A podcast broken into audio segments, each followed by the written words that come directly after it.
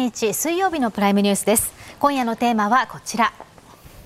ガザ衝突とウクライナ侵攻。世界は動乱の時代に突入したのか。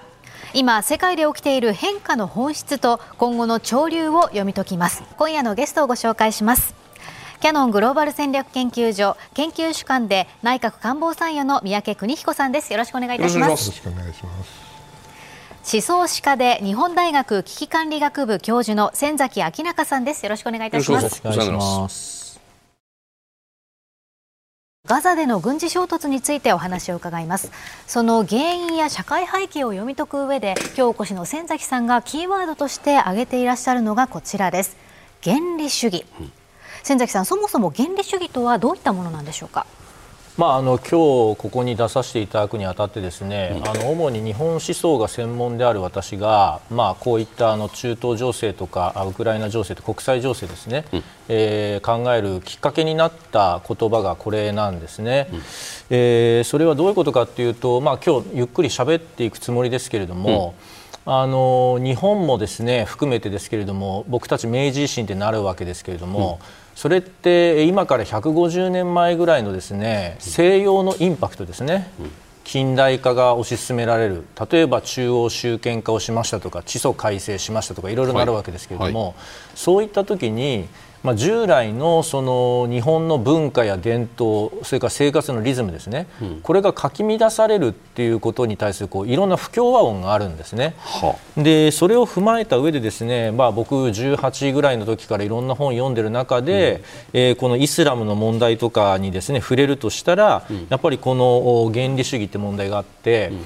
まあ、我々が一番あのよく聞く言葉はイスラム原理主義って言葉を聞くわけですけれども、うん、これには少し否定的なニュアンスが強すぎるので、うん、もうちょっとざっくりとですね例えば西洋であったりとか、うん、あるいはイスラムとかこのアジア圏がですね近代化の波に飲み込まれた時に、それに対するですねすごく大きなこう反発であったりとかあるいはそれを受け入れていこうとか、そういうですねものすごく大きなまあ、あの短く言っても100年ぐらいのですね流れの中にこのイスラムの問題っていうのも入っていて、うん、えー、それがですね、えー、今そのイスラエルとこのハマスっていうですね、えー、ムスリム同胞団から出てきた、あですね対立っていうのを、作っている、まあ、最も大元だというふうに私は思っていて、まあ、今日はその辺のですね少しこう視野を少し広げた、歴史的なところからあの状況をですね考えていきたい、うん、そうすることによって、まあ、もう一つの論点であるそのロシアがね、はい、ウクライナと戦争していること自体も、うん、や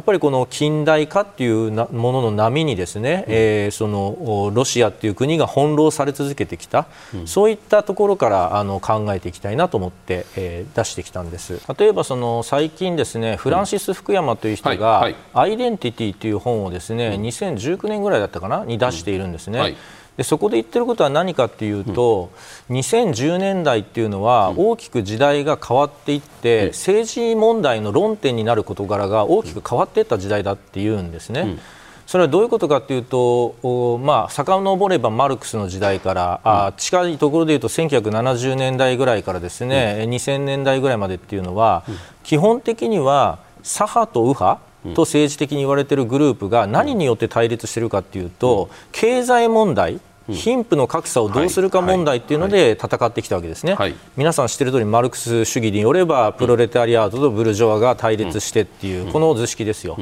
これがですね2010年代に大きく様変わりをして、えー、左派であれ右派であれですね、えー、対立軸っていうのが経済問題から、尊厳例えば人間の尊厳って言葉が今回出てきましたけど尊厳であるとかあるいはアイデンティティ。でこれはどういうことかというと自分がですね侮辱されている、この侮辱されている感覚を取り戻したいとか、あるいは国際社会において自分が応分の地位を認められたいとか、自己承認欲求みたいなものですね、はいはい、こういうのが論点として出てくるって言ってるんです、うん、でこれは個人というか小さな問題としては例えば MeToo 運動であるとか、ブラック・ライブズ・マターみたいな個人の肌の色をめぐる問題から、そそれからフランシス・福山が言っているのはこれがプーチンにとっては大国のロシアとしての国際社会の大国として認めてくれということになりますし、中国は習近平がですね100年間の屈辱を言い続けるわけですね。はい。っていうそういう意味で言うと、おそらく中国のにおける論点、あるいはプーチンにおける論点の一つのポイントは、やっぱりこのアイデンティティ政治、あるいは自己の尊厳を認めてくれって問題なんです。じゃあイスラムの方にもですねそれは言えるんですけれども、じゃあなんでイスラムのことをこと原理主義と呼ばれることが多いかというとですね、この原理っていう言葉の中に含まれている中で、一番大事なのはですね過去の具体的にはあの彼らが考えている聖典ですね、その聖典の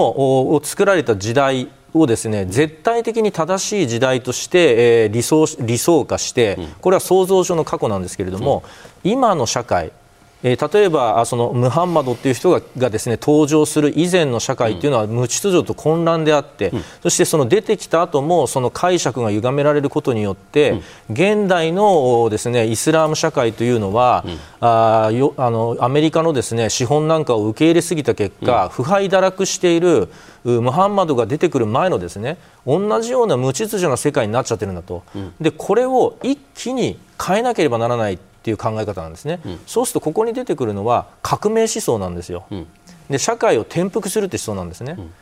普通過去っていうのを理想化する時のもう一つの態度に保守主義っていうのがあるんですが、はいはい、保守主義っていうのは今まで紡いできた時間を尊重して、そして革命を起こすんじゃなくってちょっとずつ微調整していこうっていうのが保守主義の過去の尊重の仕方なんです。ところが原理主義的なものっていうのはもっと過去には純粋な無垢な時代があって、今は徐々にこう他国の価値観とかそういうものが入ってきて汚染されてる時代なんだと、うん、だから一気に変えなきゃいけない。つまり革命ですね、うん、で革命は暴力を伴いますからだから我々が見ているような暴力のシーンもあると。いうふうに考えた方が、うん、そのイスラムについて、えー、まず大枠でね考えるときにはあの正しいんじゃないかなっていうふうに思います、うん、宮家さん今の話どう感じになりますか？僕がアラビア語を勉強を始めた時にちょうどこ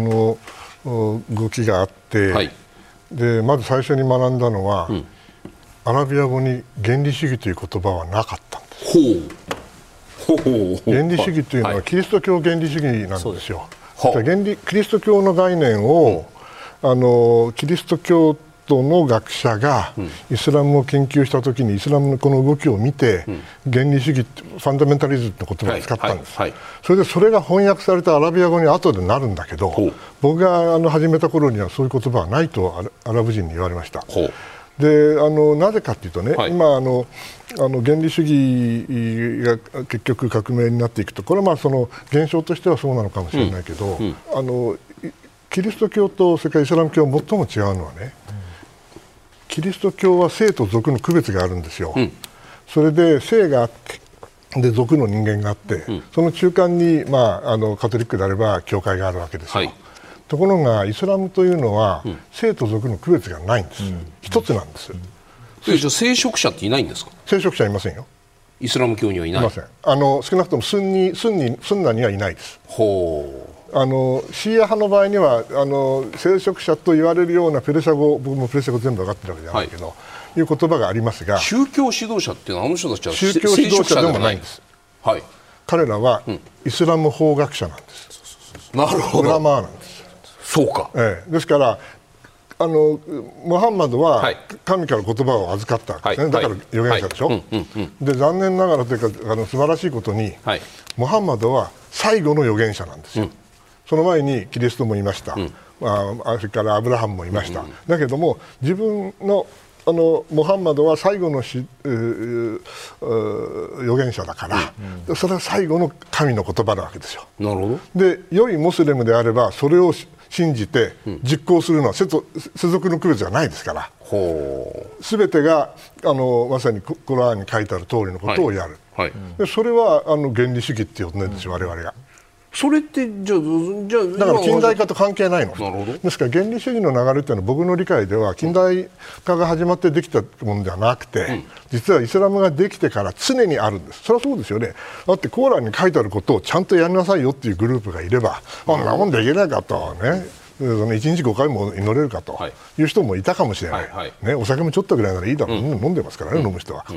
だけど、そこでやはり、いや、それじゃだめだという、その常に2つの考え方があって。それはあの厳格なキリスト教徒とちょっとゆ緩いあごめんキリスト教でイスラム教徒と、うん、そうじゃないイスラム教徒のそのせめぎ合い、せめぎ合いとか厳格なイスラム教徒がちゃんとやれよというふうに言ってる話のようにも聞こえるんですけどうん、どそそこから例えばその、はい、今回のハマスのイスラエルに対する攻撃暴力性みたいなところにはどうつながっていくんですか、うん。うん、あのね、中東で宗教戦争とか宗教の教義を勉強して、はい、それでだからペルシャとイランとね、うん、えー、そのアラブ諸国がとかいう人もいるんだけど、私の経験則で言ったら、それは宗教上の教義の問題ではなくて、ペルシャとアラブ、もしくはアラブの中でも石油を出てるアラブと、はい、出てないアラブ、ね、そしてあのまだあの占領下にあるアラブとそうでないアラブ、みんな違うわけですよ、その中でその対応が変わってくるということであって、政治的な利益のその相反を宗教的な協議でしか彼らは説明できないんです、今。なぜかというと議会制民主主義やってだめだった、うん、社会主義やってもだめだった、うん、最後の手段としてイスラムが出てくるわけですよ、うん、でそのアラブ民族主義の動きももともとはイスラム主義でやるか、それともいわゆる世俗主義でやるか、アラブ主義でやるか、はいはいはい、このあのせめぎ合いというのは実はあ第一次大戦後、第二次大戦後あ出てきたわけですよね。その時に結局、いわゆるイスラム原理主義というのは退か退けられたんですよ、うん、なぜかというと、うん、イスラム原理主義的なことでやっちゃうと、うん、クリスチャンが入ってこれないから、はい、ところがあのアラブ民族主義の一番あの盛んだったのは当時はレバノンだったんです、でレバノンは半分ぐらい当時半分以上キリスト教徒だったから、だからイスラム原理主義なイスラム主義っていうのは当時は取られなかった。だからあの恥パイだったんですよ、うん、ところがあのレバノン式の山だめそれから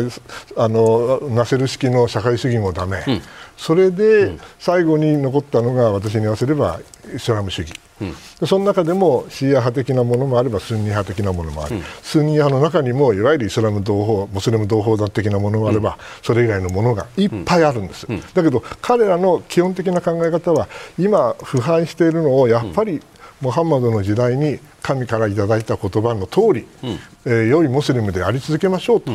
いう形で世直しをする、うん、それに常に戻ろうとするんですよ。で戻ったらまた腐敗してというかまたばらけて、はい。はい、それが何度も何度もイスラムの歴史の中で繰り返されてきた、うん、だけど今はそのまた最近それが起きているということですね。それはじゃあそのイスラム圏にアラブ圏におけるその二大国というアラブとあじゃあサウジアラビアとイランの向き合いというのはね、うん、これはだから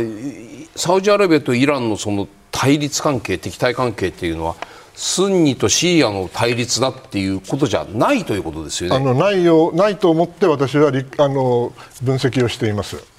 結果だからあれは。なるほど。ペルシャ帝国と、はい、それからその対岸にあるアラブ。はい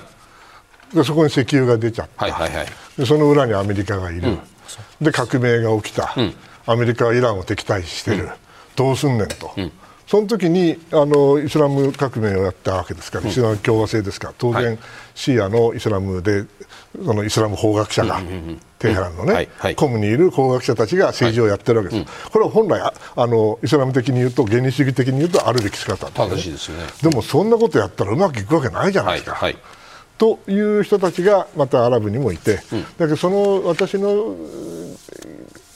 なんていうかな解釈は、これがシーア派だからスンニ派だからということではなくて、むしろイランが求めている政治的な権益と、それからあのサウジアラビア等々人口が少ない、はい、石油は出る、うん、しかし自分たちじゃ守れない、うん、ね、そして嫌なイラク人もいるし、うん、そしてその先にはペルシャ人までいると、はいはいはい、どうやって自分たちの権益を最大化するかという時に、その一つのイデオロギーとして宗教を使っているということはあると思う。先ほどの三宅さんのお話、先崎さん、どのようにお考えになりますか？あの2つの点で全く同意します。うん、っていうのはあのもう一つフリップ作っておいてくださいってディレクターの人に頼んだのが、はい、原理主義じゃなくてイスラム復興って言葉だったんですけど原理主義っていう言葉は、三宅先生が言っていたまず一つ目の正しい論点で、うん、実はアメリカのキリスト教のですね、えー、まあ保守派から出てきた言葉なんですね。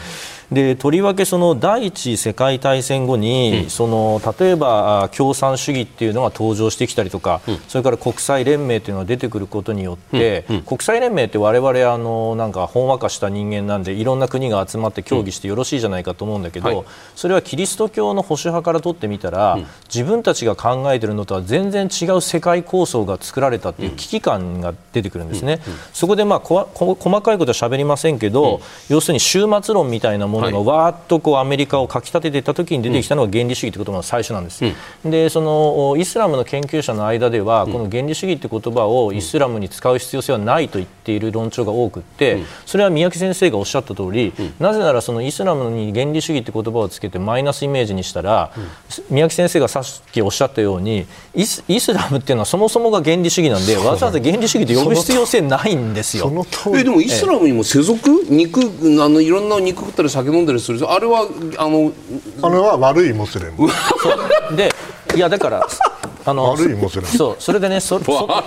それは全く正しい言い方であって 先ほどこれ2点目になるんですけど、はい、あの宮城先生がおっしゃった言葉でポンポンポンと出してきたんですけど、はい。はい、例えば社会主義って言葉が出てきたし、アラブ民族主義って言葉が出てきたんですね。でこれは例えばあの社会主義的な政策によってと民族主義ってに共通しているのは、はい、宗教と対立してこれ世俗的な価値観なんですよ。で、うん、我々はよく民族主義っていうと何やらこうきな臭いなんか世界であって、うん、何やら宗教がきな臭いのと同じだと思ってる。けどこれ全く違くって、うん、アラブ民族主義っていうのを掲げるっていうのはこれは世俗的なものであってイスラムを排除することになるんですね。だから国,、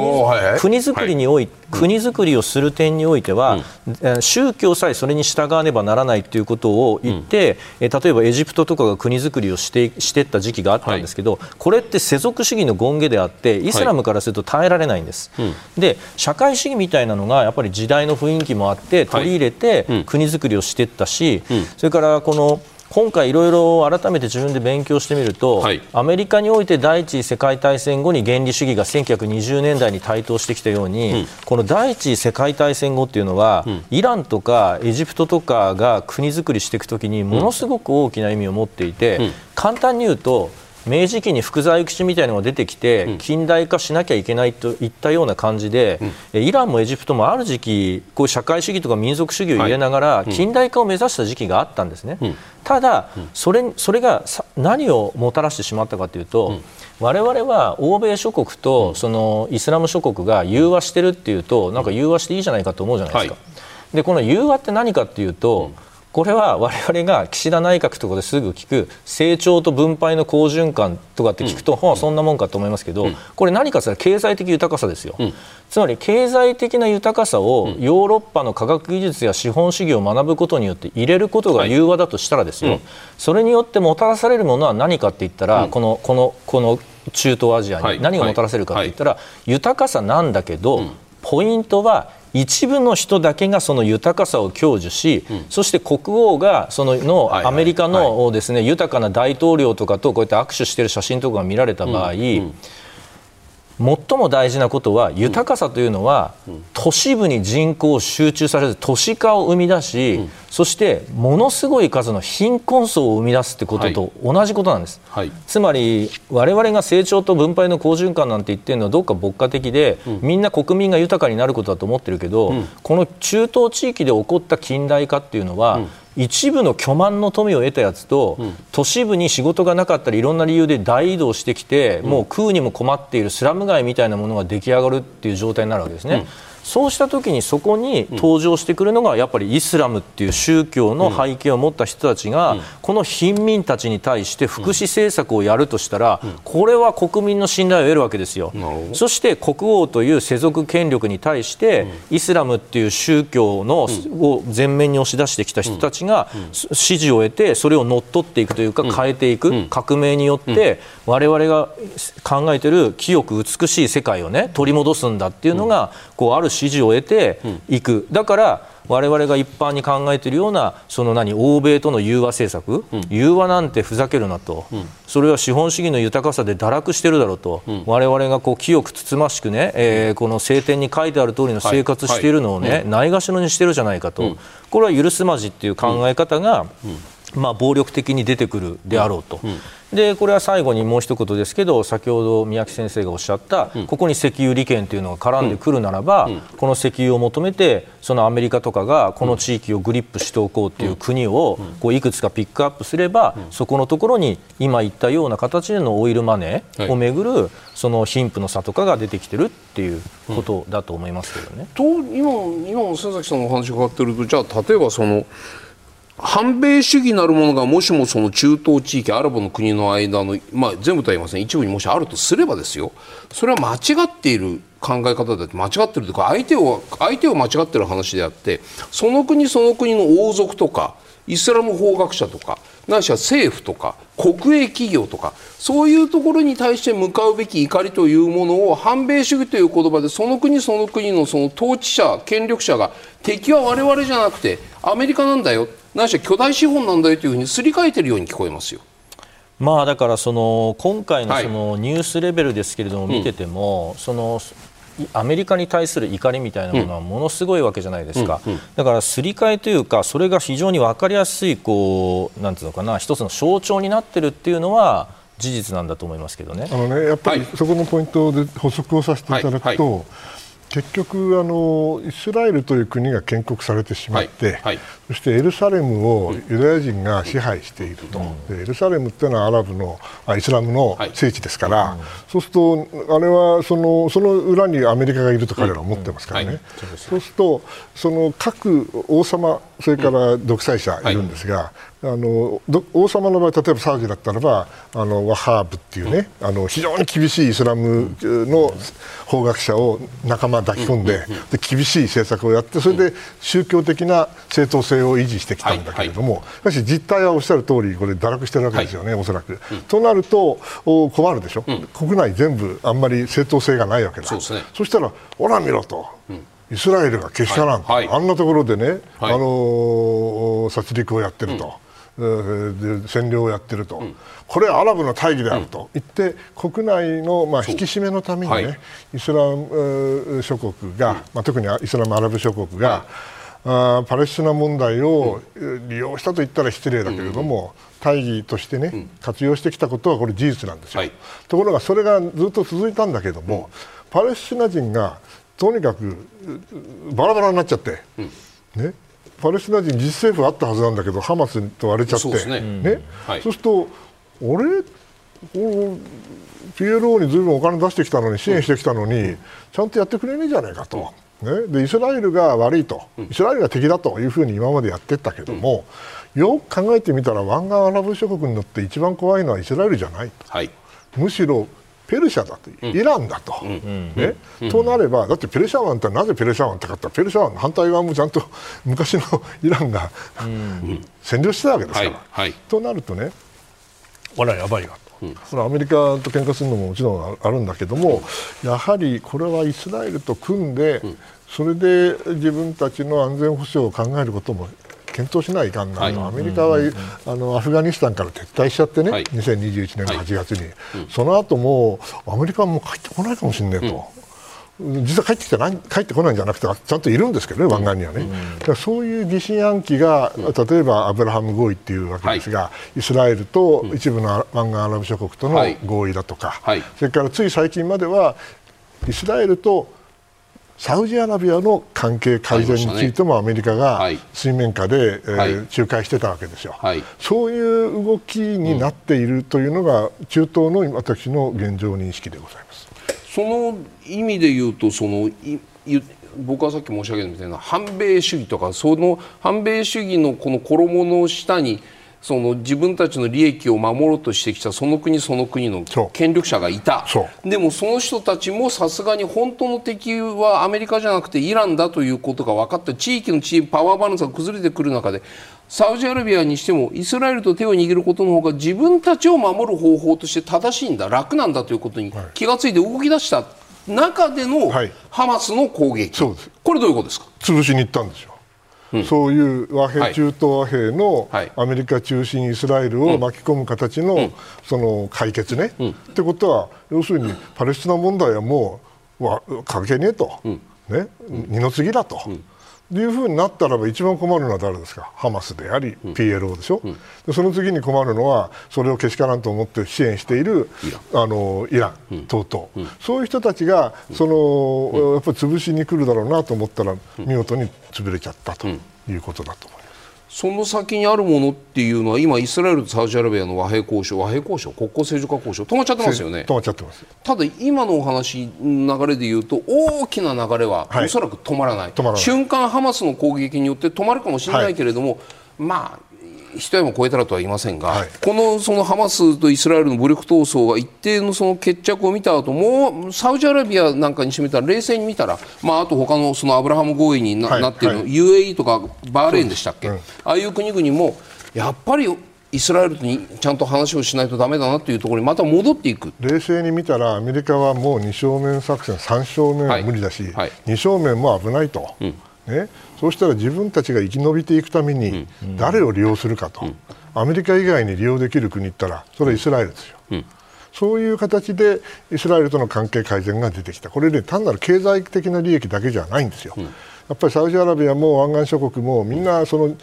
基本的には都市国家ですからね、はい、そんな簡単にあの自分たちを守れるわけじゃない。うんそしてアメリカについてもじゃあイスラエルと関係改善するんだったら、うん、うん、それはやってもいいけどまずパレスチナの独立国家作ってよと、うん、それからアメリカの武器ちょうだいよと、うん、ついでにアメリカと安全保障条約結びましょうよと、うん、えさらにはあついでに、え核平和利用の、ね、協力もしてくれよと、こういうもん取れもんだけ取ってたらサウジアラビアはイスラエルと関係改善したかもしれない。うん、それはあのハマスにとってはそっとするような話ですよね、うん、見捨てられちゃうんだから、うん、それをまあ潰しにいったせめぎ合いが今、まさに起きているというのが私の理解です。ハマスがイスラエルに攻撃を仕掛けた今月7日すべての当事者に最大限の自制を求めるとの外務報道官談話を発表しましたが5日後の12日には松野官房長官が記者会見でハマスの攻撃についてテロ攻撃を断固として非難するとハマス側の攻撃を初めてテロ攻撃というふうに表現する非難のコメントに変わりました。で G7 の首脳は22日イスラエルの自衛権を支持とイスラエルへの連帯を示す共同声明を発表したわけなんですがこちら。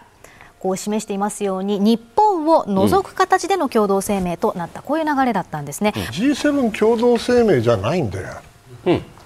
でこの中東の世界というのは、はい、今まで G7 と必ずしもあの重なっている部分もなかったとは言わないけれども、はい基本的にあの違う世界で動いていたことが多々あります、うんはい、えー、例えばあの和平プロセスだって、はい、G7 ほとんど関係なかったですからね、うん、ですからその意味ではその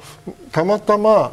アメリカがイギリスとか、ヨーロッパの一部の国とねこれはもう中東の問題についてはずっと昔から、はい、何十年も前から一緒にやってきた連中と、まあ、今回、えー、ハマスがこんなことをやって、はい、しかもイスラエルがあそれを予知できなくて、うん、大変な問題になった、しかもこれ一つ間違えたら中東に全域に広がっていくと、これもすぐに物事を動かさなきゃいけないし、はい、すぐに意見交換しなきゃいけないし、これ G8、G7 でやったっていうよりはね、うんブリンケンさんが、もうよあの中東中回って、はい、アラブ諸国も行って、うん、それからあのヨーロッパの連中にも会って、え確かつい最近はニューヨークでアメリカとイギリスとフランスとドイツだけで会ってるはずですよ、うん、だからねこれ G6 とか G5 とか G4 とかそういう話じゃない、うん、G7 関係なく、うん、その関係国がいろいろなあの意見交換をする中で、うん、おそらく軍事的なこともいろいろ考えなきゃいけないでしょう、入っていくという意味ではないけどね、はい、人質の問題もあったでしょう、その点では日本はちょっと立ち位置が違うんですよ、中東において日本が軍事的な活動、貢献をするっていうのは、はい、これはあの本当近い将来を考えてられないし、うん、だから幸いなことに、まあ、人質の問題はないですよね、はい、ですからそういう意味ではこれ G7 の共同声明が日本を除いた出たっていうふうな書き方は、ものすごくミスリーディングだと思う。なるほど、はい先崎さん、今の宮城さんのご説明もごごご考えを踏まえた上で、じゃあこの日本の対応、僕らがどうしてこれを作ったかというとねってもう手の内ばらしたみたいな話になるんですけれども、最初にすべての当事者に最大限の自制を求めるってこうすべての当事者ってことはテログループと言われるハマスと国家であるイスラエルを同等に扱ってるんじゃないかと、これはおかしいだろうと、双方に当時最大限の自制を求めるということを最初にポンと外務報道官はこれ総理がツイートでも出しましたよ、あ今 X っていうのか、でこれはおかしいんじゃないかって思ったら12日の段階でここに至るまでにその G5 で共同声明出してるんですけれども、日本とカナダを除いたね、でその後にその日本記者会見においてハマスを非難するということがようやっと出たという印象を僕なんかは受けちゃって。だ後から追っかけて追いついてるようなそれでもまだ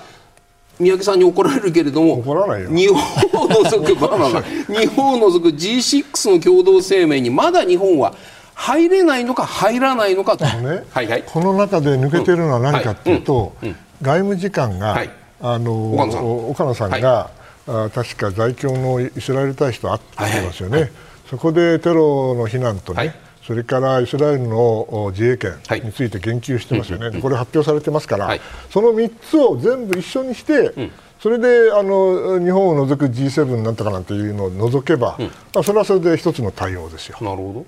それはなまあ、まとめて誰かが言うんだよ、まあ、じゃあ時間の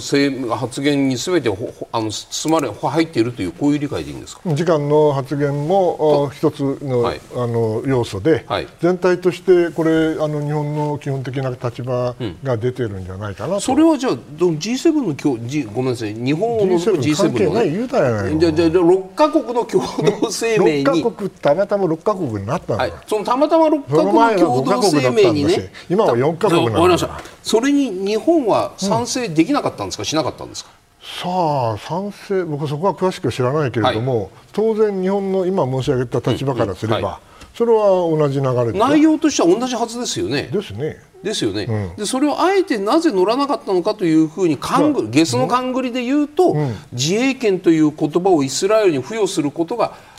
あまりにも苛烈な自衛権の行使に対しての懸念があったんですか？と他の国々はみんなもうイスラエル1回やるまでもしょうがないと思っているというところもあるのかもしれないみたいな。それは違いますよねそれは1970年代だったらそんなビビリビビビビリバビリブーがあったかもしれないけど,、なるほど今そんなことどうですかね考えてなかったんじゃないかなそれからね全ての当事者に最大限の自制をっていうけど、これ昔から言ってることなんで、もし今回についてそれはハマスがあのテロリスト集団だから、もしくは国家じゃないんだから、同等にって言うんだったら昔からそうですよ。PLO もそうだもん、うん、なるほ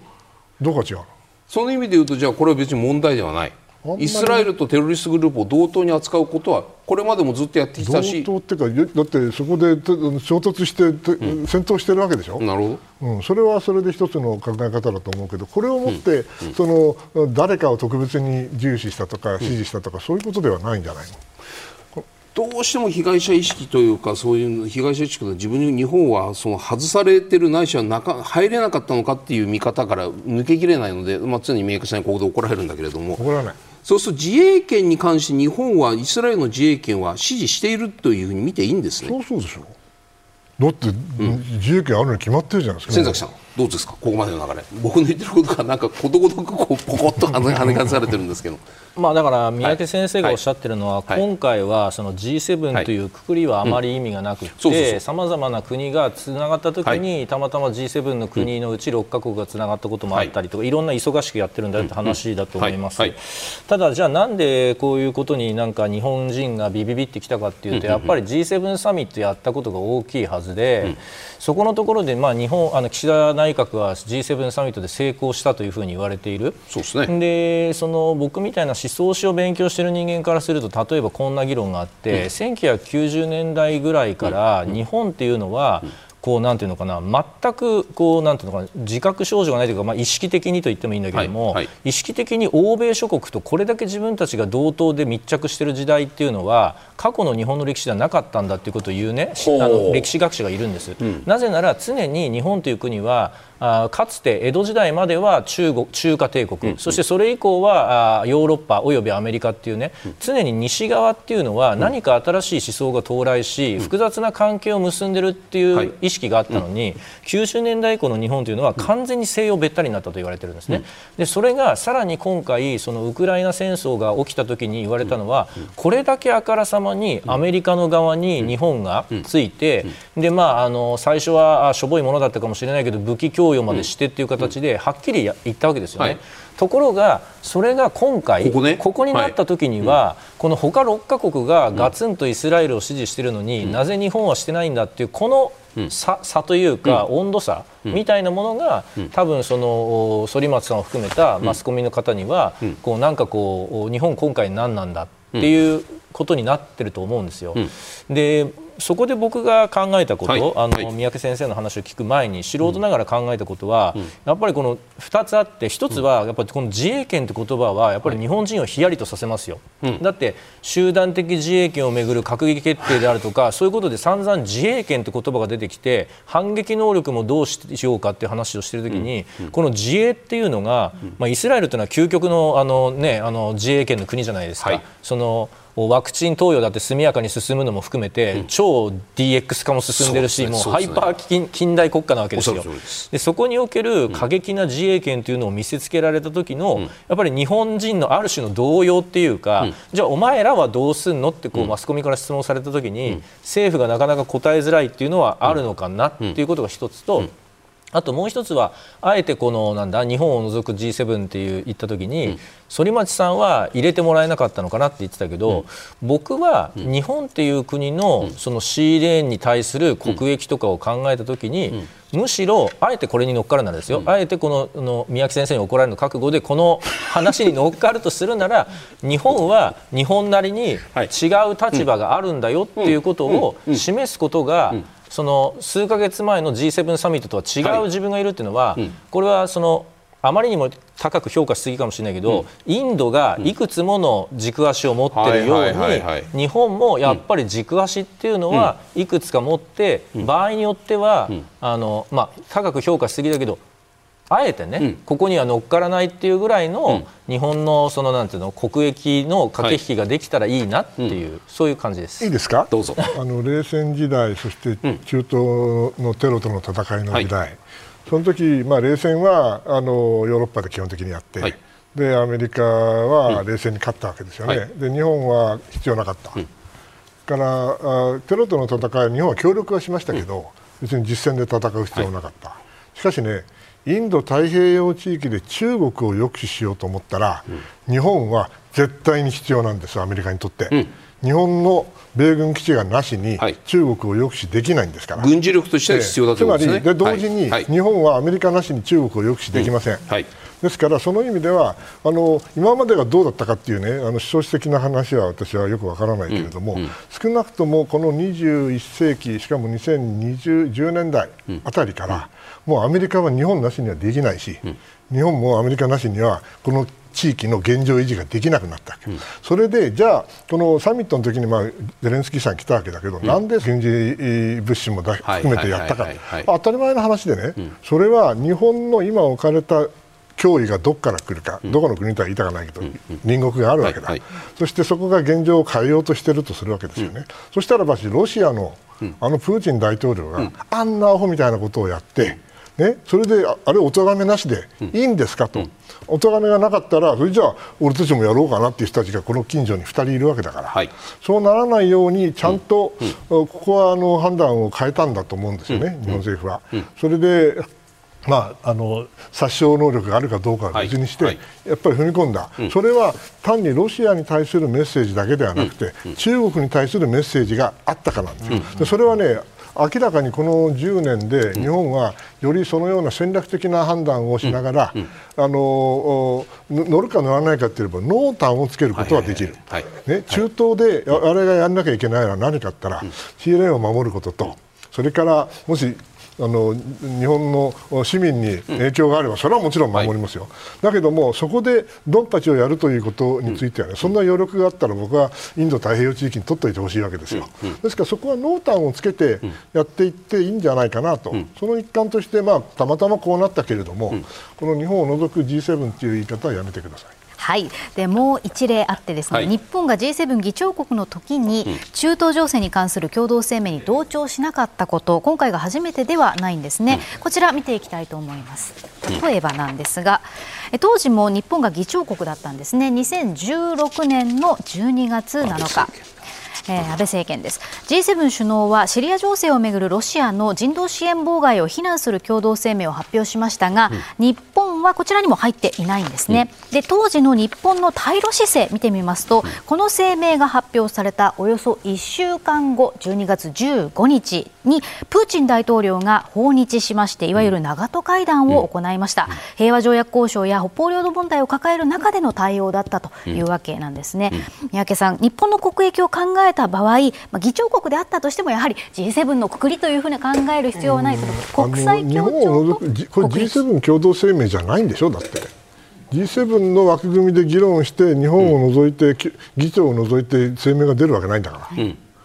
だからこれもだからさっき言われたその6か国の共同声明、うん、G7 引く日本という意味ではなくて6か国の共同声明という枠で考える、まあ、おそらく濃淡を考えた対応措置をつけたのかもしれません、ちょっと私はその時は必ずしも全部知ってるわけじゃないけれども、うん、まあ、そういうことは起こりうるってことですよね。それは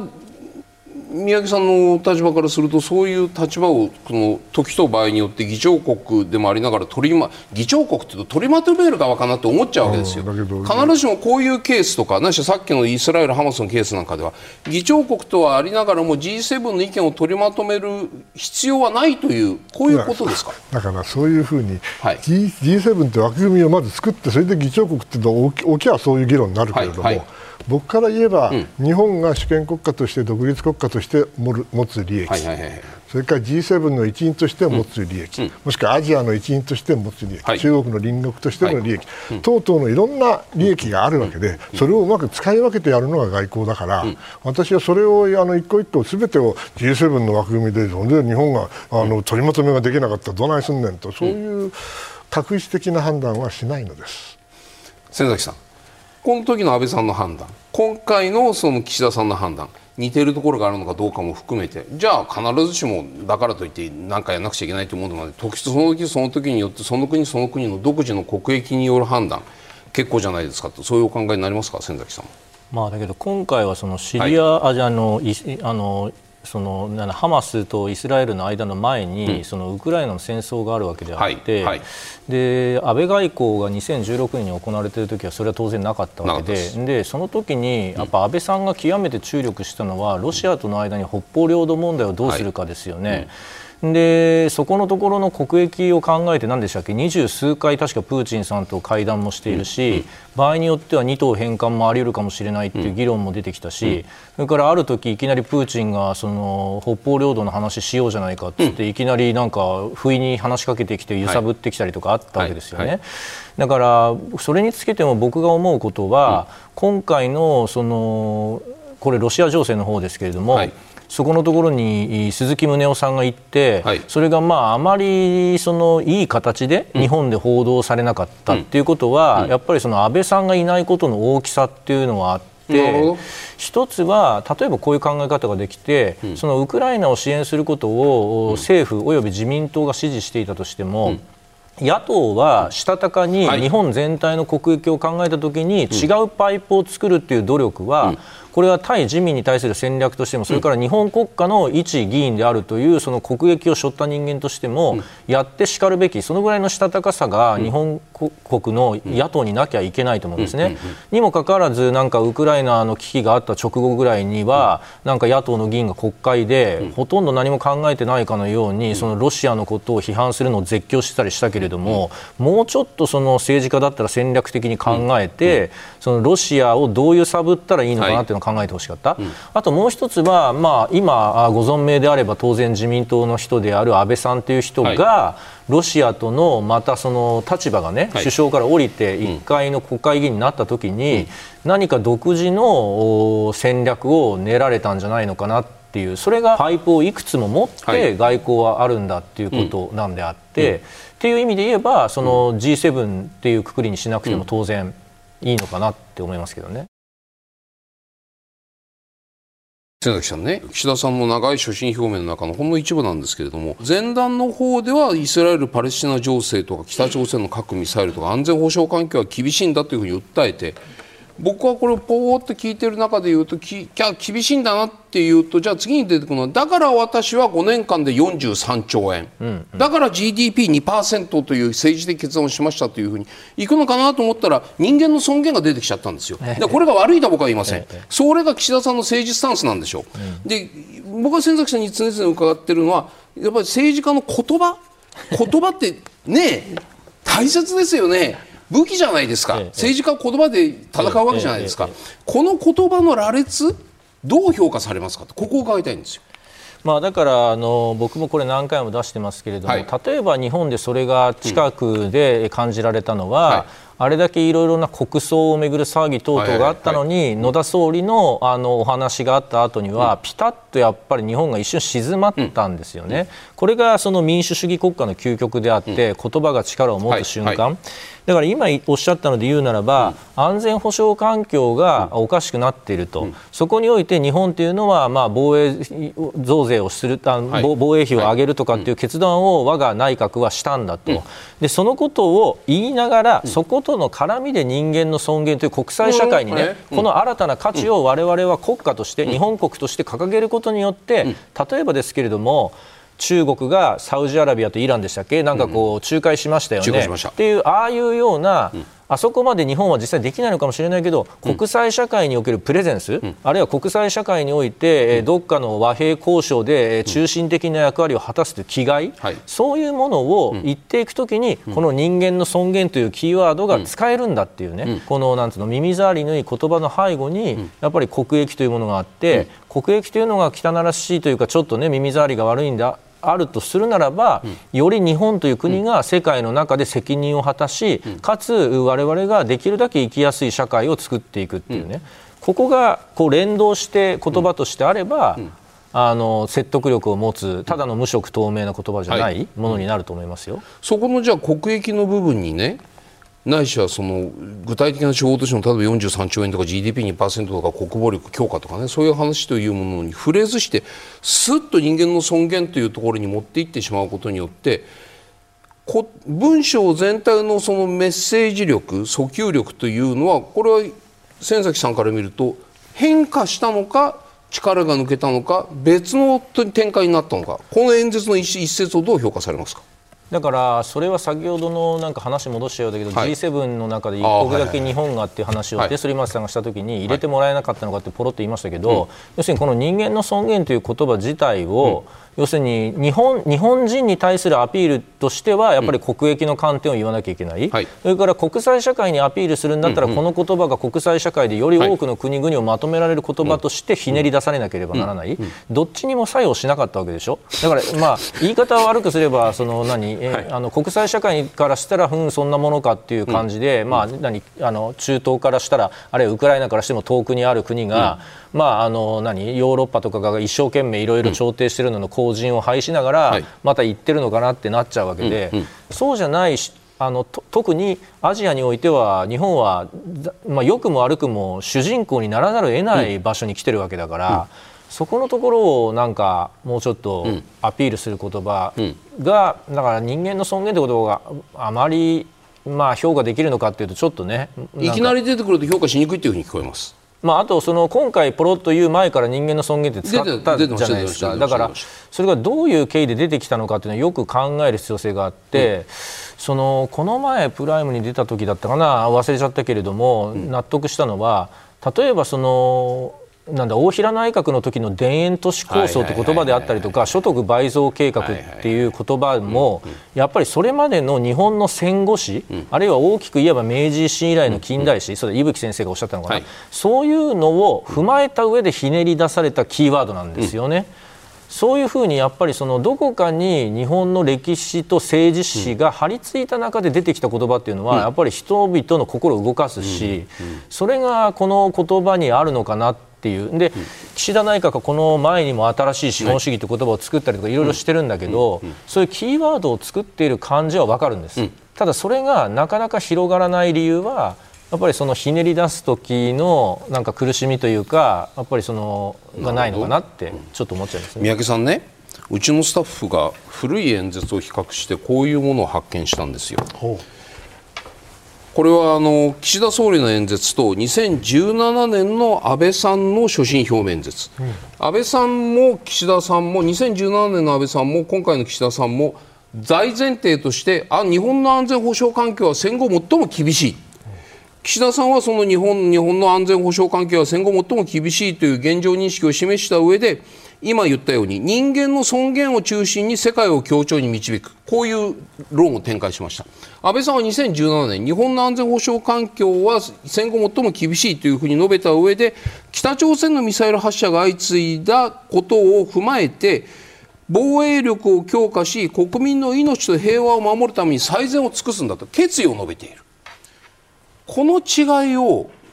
どのように我々受け止めたらいいの？かこれ政治家の特色という味わいだけで済む話なのか？この辺りいかがですか？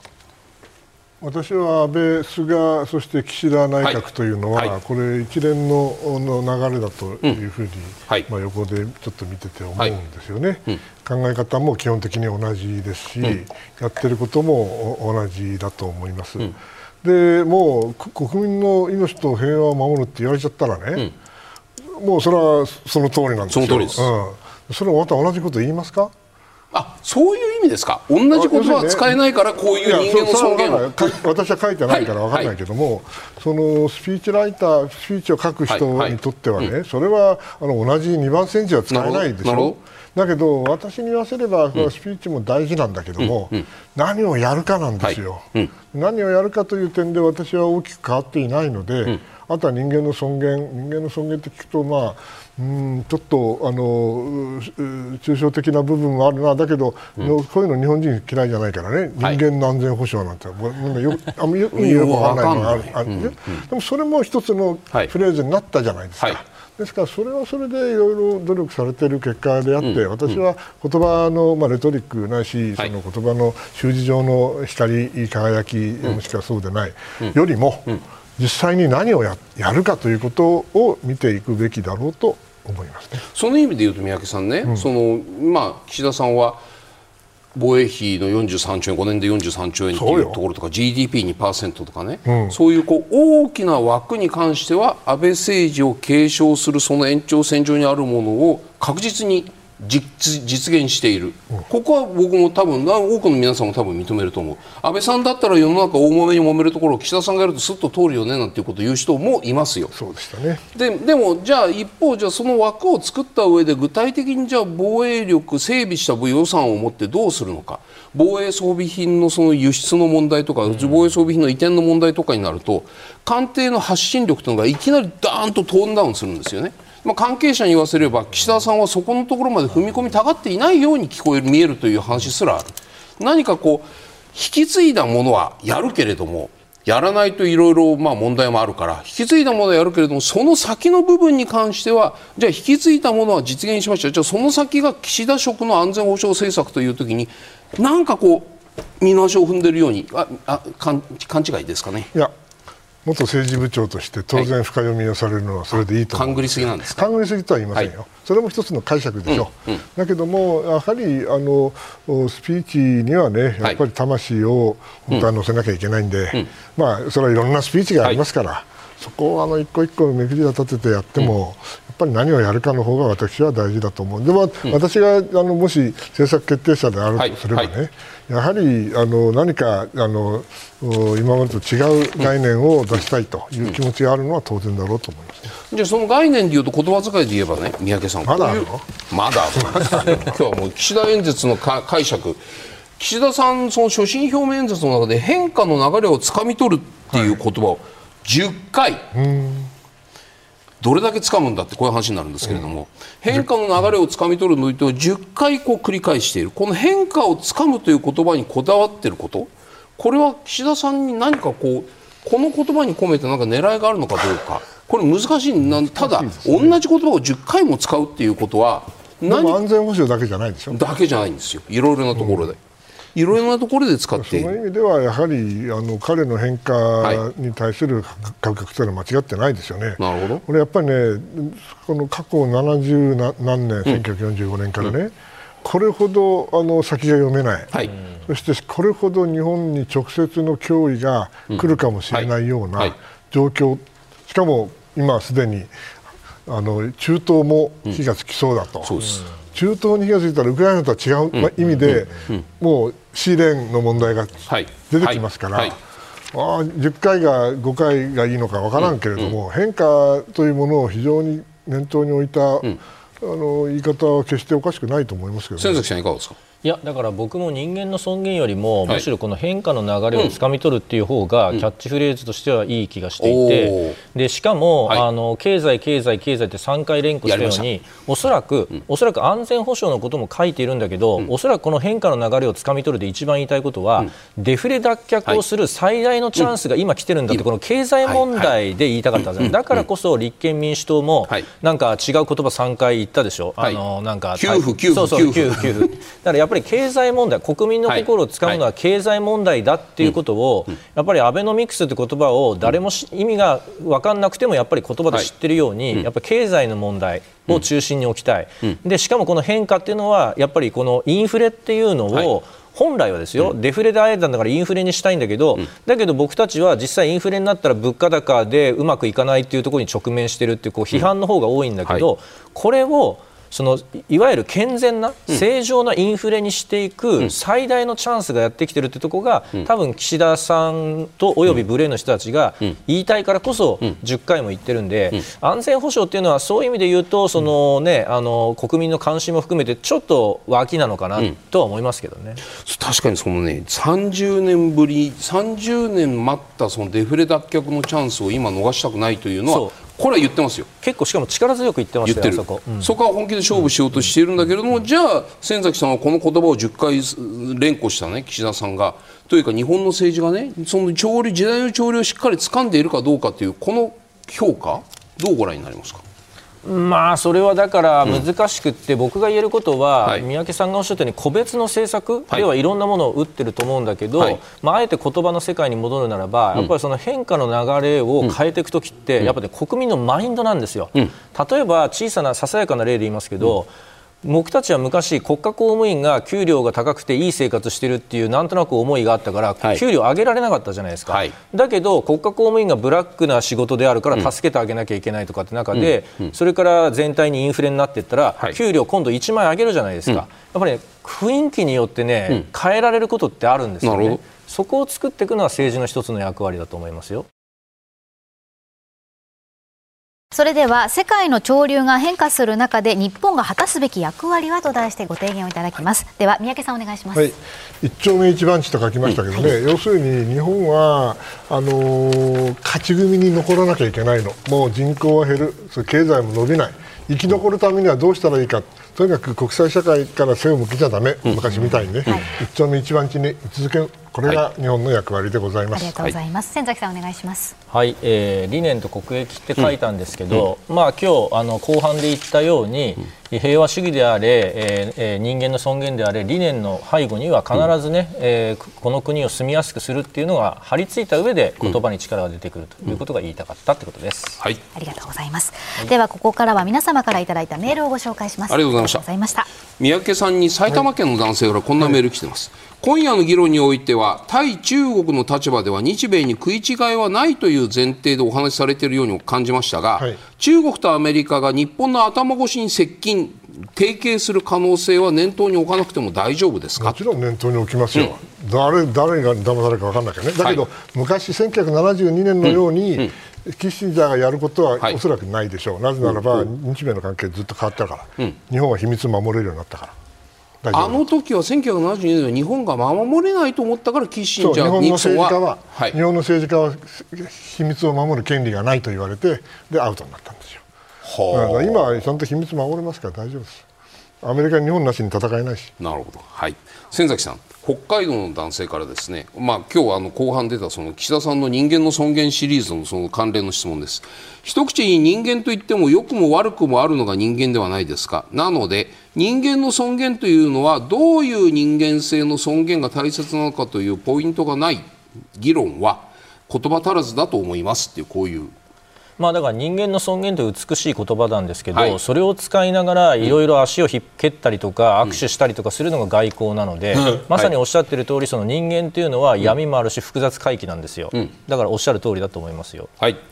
お二人に伺いたいメール、うん、福岡県の方からいただきました。コロナとスペイン風邪。当時の覇権国イギリスの没落とアメリカの相対的弱体化、うん、東ヨーロッパをはじめとしたネオナチの台頭などを踏まえて考えると100年前と同じような国際情勢にあるように感じられます、うん、このままでは予測不能で制御不能な国家が生まれ第二次世界大戦のような悲劇に突き進んでいきかねないと思いますがいかがですか？というご質問。三宅さんいかがでしょうか、僕、はい、あのー歴史は繰り返さないが時に韻を踏むという言葉があって僕は1930年代と2020年代似てるというふうに申し上げてるんです、うん、だけども1930年代に日本が犯したような間違いをね、うん、中国に犯させないために我々はやるべきことをやらなきゃいけない、はい、そして彼らに正しい判断をさせなきゃいけないし、うん、こちらも抑止力を持たなきゃいけないし、うん、あの1930年代の教訓は我々がちゃんと学んでいればですね、ある程度のことはできると思う。同じことが繰り返されるという保証は必ずしもないです。はい、崎さんいかがでしょう、全くそうで、はい、あの第一次世界大戦から第二次世界大戦の間を戦艦期っていうんですけど、はい、今その時代に近づいてるんですね、今日の話の前半のイスラムも、はい、ほとんどが第一次世界大戦後1920年代にいろいろな近代化の波に襲われて対応していったし、それから宮城先生がおっしゃりたかったのは戦前というのは、今のプーチンが言ってる新しい世界秩序っていうのを、大東亜共栄圏というので国際秩序に挑戦したんですよ。で今ポイントなのは中国が同じことをやろうとしているということなんですねに、習近平がやろうとしているのはその大東亜共栄圏の的な思想？そうですよ。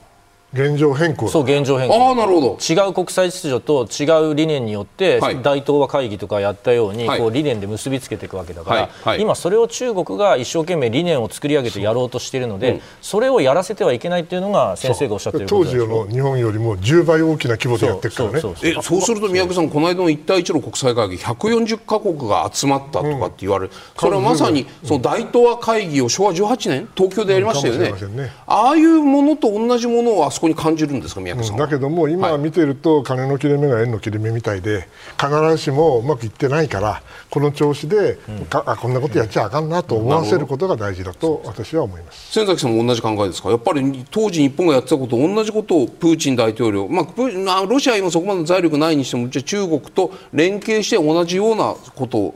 そう今の社会は国際秩序も激変しているし資本主義が世界大恐慌の時代みたいに行き詰まっているし、はい、議会制民主主義だってうまくいってないわけだし、うん。うん、まさに戦前なんですよ。戦前。戦艦機から戦前に差し掛かって戦艦機にしときます。はい、ありがとうございます